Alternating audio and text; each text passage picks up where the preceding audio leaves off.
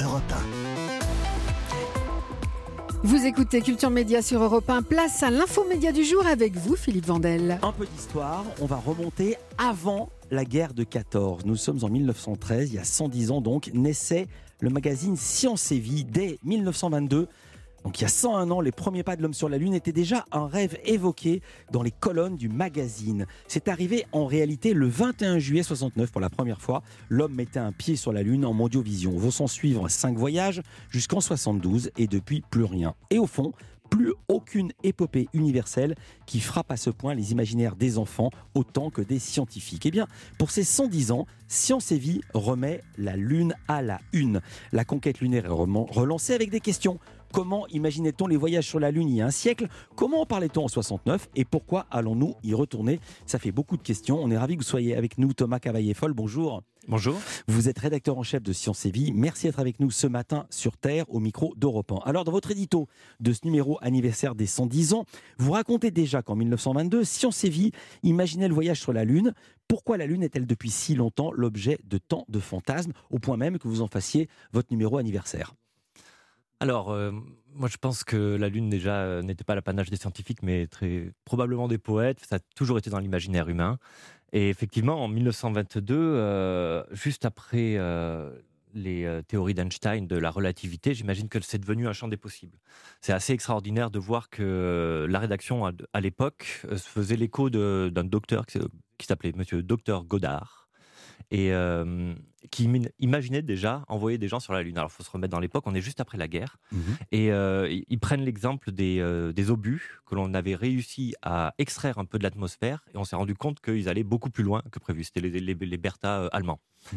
Et ça, ça a donné des idées à, certains scientifiques qui se sont dit, bah, si on mettait par exemple des humains dans un gros obus et qu'on les lançait très haut vers, vers la Lune, probablement qu'on arriverait à, les, euh, à les, y envoyer. Et eh oui, parce qu'après, il n'y a plus d'air et il n'y a plus de vide. donc, plutôt on est dans le vide et donc il n'y a plus de, Il faut moins de carburant que prévu, en fait, pour, pour atteindre, une fois qu'on s'est extrait de l'atmosphère. Il suffit de faire des petites explosions à droite, à gauche pour euh, mm. contrôler la trajectoire. Et euh, donc, ça, ça a fait l'objet d'un édito absolument hallucinant dans Science et Vie en 1922. En plus, c'est assez étonnant parce que c'était la rédaction de l'époque elle-même qui, qui écrivait. Alors mmh. que normalement, euh, à l'époque aussi, Science et Vie, c'est un journal de pigistes. Et à l'époque aussi, ils avaient vraiment beaucoup de pigistes. Mais là, c'est signé la rédaction. Ils disaient, on peut, on peut y arriver. Et on, a, et on a une image de, de cette, euh, ce voyage imaginaire dans le film de Méliès, Le voyage dans la Lune, où ah, ils sont dans la capsule et ils partent d'un canon géant et ils habitent dans la capsule. Mais sinon, il y a des guéridons et tout est meublé en 1920-1930 euh, avec des types en, en, haute forme. Exactement. Et ils parlent de lits, de hamacs, de tables scientifiques, euh, de, choses comme ça. Alors, euh, c'est marrant parce qu'il parle aussi de tubes d'oxygène. Je ne sais pas trop ce que c'est. Est-ce que les, imaginaient que les gens avaient des. Alors, je vais expliquer. Il était absolument impensable qu'on aille sur la Lune pour cette raison. C'est parce que l'impulsion qu'il aurait fallu donner pour qu'un projectile parte sur la Lune aurait tué les gens qui s'y trouvent dedans, donc c'était impensable. Euh, le 21 juillet 69, je fais un grand bond dans le temps. Euh, Science et Vie est témoin des premiers pas de l'homme sur la Lune. Euh, et imaginez déjà, puisqu'en 69, Science et Vie, c'est un journal qui voit toujours plus loin. Donc en 69, il raconte évidemment ce qui s'est passé.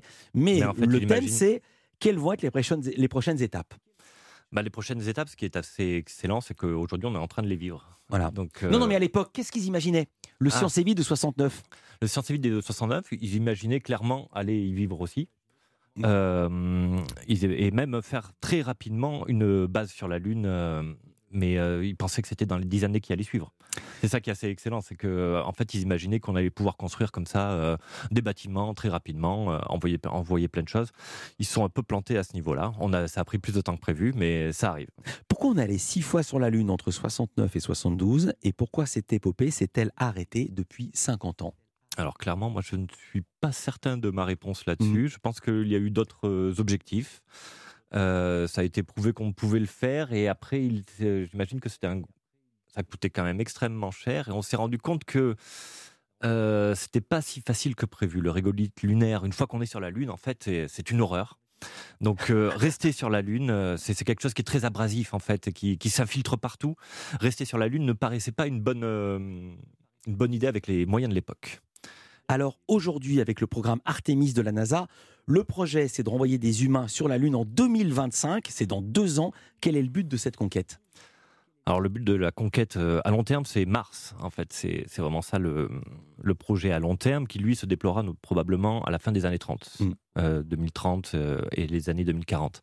Mais euh, avant ça, le but, c'est quand même que de remettre le pied de l'humain sur la Lune, le pied de l'humaine apparemment sur la mm. Lune, et de pouvoir vérifier en fait tout un tas de technologies que l'on est en train de développer pour le, la conquête spatiale, à savoir comment choper de l'eau à partir du régolithe lunaire, comment faire pousser des plantes sur, sur, euh, sur, la mm. Lune et peut-être pour pouvoir le faire sur Mars ensuite. Ça fait deux fois que vous citez ce mot. C'est quoi le régolithe? Le régolithe, alors c'est euh, le sol lunaire en fait. C'est cette euh, poussière ou roche qui, est, qui compose le sol lunaire.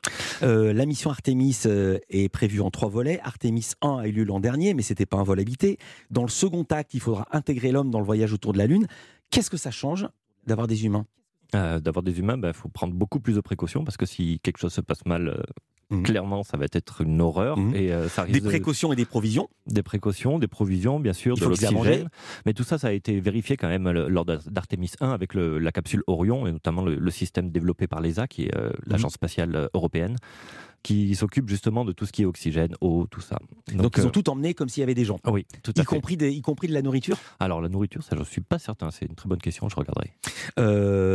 Le second voyage autour de la Lune est prévu pour quand? 2024, c'est Artemis 2, donc ça c'est effectivement le voyage autour de la Lune. Là, il y aura donc quatre humains qui partiront.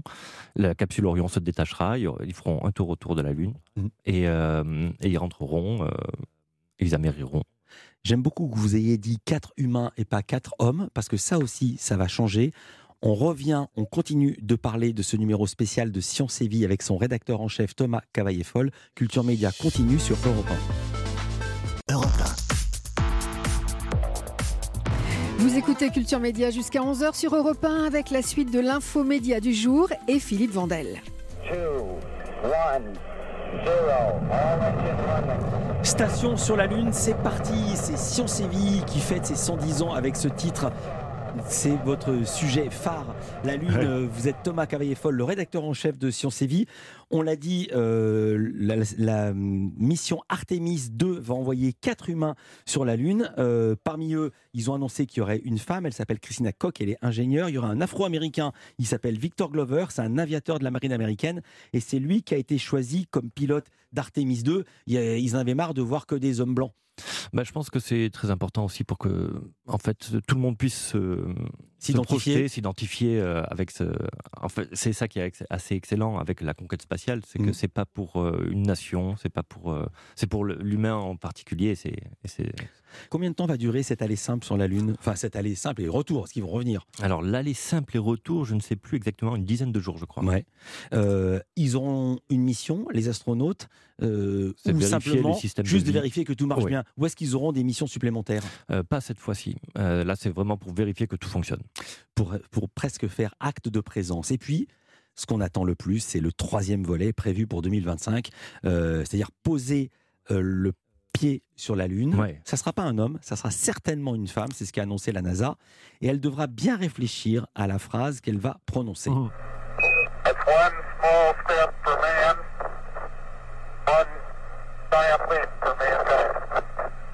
À quoi va servir ce voyage et quelles seront les missions des astronautes sur place? Alors, euh, ce voyage, déjà, il va servir euh, à reprouver qu'on est capable de le faire. Ça, c'est la première, la première chose. Euh, à montrer que tout fonctionne, effectivement, parce que ça va être un voyage absolument hallucinant. c'est, un véritable ballet qui se passe dans l'espace. Là, en fait, les astronautes, ils partent avec une fusée, mais il y en a une qui est partie un peu avant qui est alimenté, qui, jouera le rôle de, de, tanker, en fait, qui alimentera une autre fusée euh, sur, l'orbite lunaire. Et ensuite, Orion viendra se caler sur cette, sur cette fusée-là. Et c'est celle-ci, deux, deux astronautes iront dans cette fusée pour, pour aller ensuite sur la Lune pendant que deux, autres astronautes resteront, eux, en orbite pour vérifier que tout se passe bien depuis l'orbite. Donc ensuite, les, deux astronautes iront sur, le, iront sur le sol lunaire. Là, ils, prennent normalement un ascenseur parce que mmh. c'est la fusée sera énorme, elle fera 80 mètres de haut, je crois. Et, euh, il y aura cette fameuse phrase dont vous parlez. Et là, ils auront, euh, ils auront plein de choses. Bon, vérifier que la- le véhicule marche, euh, récolter des échantillons, voir si les radiations euh, vont bien, si les systèmes vont bien, et tout ça pour pouvoir en continuer et y aller ensuite. Le voyage va durer cette fois-ci 30 jours, donc c'est quand même un long voyage. Ouais. Et euh, Et c'est pas fini les projets de la NASA parce qu'elle veut installer une station spatiale en orbite autour de la Lune, Lunar Gateway. De quoi s'agit-il? Alors là, ce sera effectivement une sorte d'ISS, comme la, la Station Spatiale Internationale, mais cette fois-ci autour de la Lune pour pouvoir effectivement y retourner beaucoup plus souvent. Ce sera une sorte de sas entre la Terre et la Lune, où on pourra envoyer directement euh, des fusées de, venant de la Terre qui, qui, qui s'accoleront à Ouais. cette station-là et qui feront directement des petits, des petits allers-retours entre la Des Lune. sauts de puce. Des Ouais. sauts de puce, exactement. Alors vous racontez ça d'une phrase tout à fait anodine, d'abord parce que votre passion c'est la science, mais aussi, euh, il faut le dire, chaque kilo va coûter dix fois plus cher envoyé en orbite lunaire qu'en orbite terrestre. Oui. Donc le poids sera encore plus compté. Et alors ce qu'on apprend en vous lisant, c'est que concrètement, l'espace d'habitation qui héberge les quatre astronautes, euh, c'est 8 mètres carrés, cuisine, chambre et bureau compris, compris. Et le truc qui m'a halluciné, il y aura même pas de hublot pour observer la Lune, c'est-à-dire que c'est une cellule de prison au Nicaragua. Alors ça c'est ça c'est leur chambre. Il y aura il y aura des petits hublots quand même dans un autre dans un autre espace. Ils pourront regarder la lune, mais effectivement ce sera pas effect- euh, cette, cette magnifique ce magnifique hublot qu'on a dans la station spatiale internationale. Ouais. Ah, j'ai compris pourquoi. Mm. Pour les obliger à sortir de leur chambre et Ouais, aller travailler. Probablement. ouais, Parce ouais. que si on met une fenêtre, ils passent leur temps à la fenêtre. Ah oui. Pardon, je préjuge de. non, de- non. Mais, mais par contre, ils auront l'occasion d'aller directement sur la Lune. Donc, euh, je pense qu'au niveau vue, euh, ils, seront, ils seront plutôt bien. Science et Vie est un journal scientifique, mais quels sont les enjeux? Est-ce que c'est comme la conquête spatiale au moment de la guerre froide? Est-ce que c'est aussi un enjeu euh, politique, stratégique, avec ceci près que c'est désormais la Chine qui a remplacé la Russie Mm. contre les États-Unis? Alors, euh, moi, je ne peux pas présumer de choses, mais les, euh, scientifiques qu'on a interrogés euh, nous ont dit que non, ils, ne ressentaient pas un sentiment de guerre froide. S'ils, étaient en défi avec quelque chose, ils étaient en défi, en combat contre Apollo, Mhm. pour faire mieux qu'Apollo. Mais certainement, euh, c'est vrai que la Chine a son propre programme, mais ça viendra plus tard. Eux, ils est- on estime qu'ils devraient poser le pied sur la Lune en 2030 à peu près. Donc, euh, Ouais. Un peu Quand, après. quand la NASA espère poser en 2030 En 2020. le pied sur Mars Oui, non, plus loin, plus loin quand même. Là, vous avancez. De Mars, ce serait pour 2040. On estime Ah. que le- l'effort va basculer vraiment sur Mars en 2040. 2040. Est-ce qu'il y, a aussi un- près. est-ce qu'il y a aussi un enjeu de matières premières Est-ce qu'on peut les exploiter sur la Lune ou de toute façon le, le coût serait prohibitif? En fait, ce serait des matières premières pour la conquête spatiale, notamment l'eau. Et euh, avec l'eau, on fait tout. C'est là, euh, c'est, euh, c'est-à-dire que grâce à l'eau, on peut faire de l'oxygène, ce qui est très important pour survivre. Sur la Lune, c'est bien. Et aussi pour faire du carburant. Donc en fait, la Lune pourrait permettre, si on arrive à exploiter ces ressources, et c'est pour ça que c'est très important de retourner sur la Lune, c'est que c'est, on pourrait avoir des- du carburant directement, euh, directement sur la Lune et donc payer beaucoup moins cher pour, av- pour en, en ramener et pour aller sur Mars ensuite. Euh, à l'horizon 2030, les astronautes pourraient effectuer des séjours sur la Lune. Il y aura un camp de base. Euh, Comment les scientifiques et comment vous-même à Sciences et Vie imaginez ça? Parce que Sciences et Vie imagine aussi parfois à partir Oui. des données scientifiques. On, on- mais on, on demande surtout aux scientifiques d'imaginer pour nous. Mhm. En fait, euh, ils estiment que ce sera d'abord des, euh, des structures gonflables. Euh, et au- autour duquel ils viendraient construire des sortes de murs d'enceinte avec ce fameux régolithe dont nous parlons, Mhm. parce que c'est la seule chose qu'il y a sur la Lune, donc Bah oui. il faut l'utiliser pour, prend ce qu'il y a, pour hein. tout. Et euh, donc le colmater un peu comme ça euh, de, de régolithe. Euh, il, y aura, il devrait y avoir une serre pour faire pousser des plantes, forcément. Il devrait y avoir des mini-réacteurs nucléaires ou en tout cas des, ou des, peut-être des, des panneaux solaires pour tout ce qui est énergie. Et après des jeeps pour aller faire des petits, des petits tours autour. Voilà. Euh, et vous expliquez qu'à terme, la, la Lune serait moins une planète habitable qu'une sorte de station-service sur la route de Mars. Ouais, C'est Mars qui est plus habitable que la Lune. Ouais, alors ça, je sais pas du tout, mais effectivement, c'est euh, le, le but ultime de, Ouais. de, de la conquête spatiale, c'est d'aller sur une autre exoplanète, plus Mhm. plus qu'un autre satellite. Et effectivement, la Lune, elle fera surtout station-service, elle fera aussi peut-être laboratoire géant. Il y a plein de projets qui sont en train de se monter pour, pour faire des, des télescopes géants sur la Lune, parce que là-bas, il n'y a pas de, de bruit parasite. Mhm. Ou encore, euh, là, euh, on en parle aussi, c'est un énorme accélérateur de particules de 11 000 km de long. Ils estiment de faire ça euh, sur la Lune, peut-être, faire, en faire vraiment un- un laboratoire géant. 11 000 km de long, il mettrait combien de temps à le construire Imaginez à Ah, construire ça, en c'est France. Pour le, ça, c'est pour le, le siècle prochain. C'est pour le Oui, siècle mais prochain. c'est déjà dans les. Vous parlez de tout ça avec des lumières dans les yeux. Si on vous proposait, vous iriez? Sur la Lune, euh, Ah, si, si il a eu l'occasion de revenir. Vous avez oui. hésité trop longtemps, ils, ont- ils vont envoyer quelqu'un à votre place.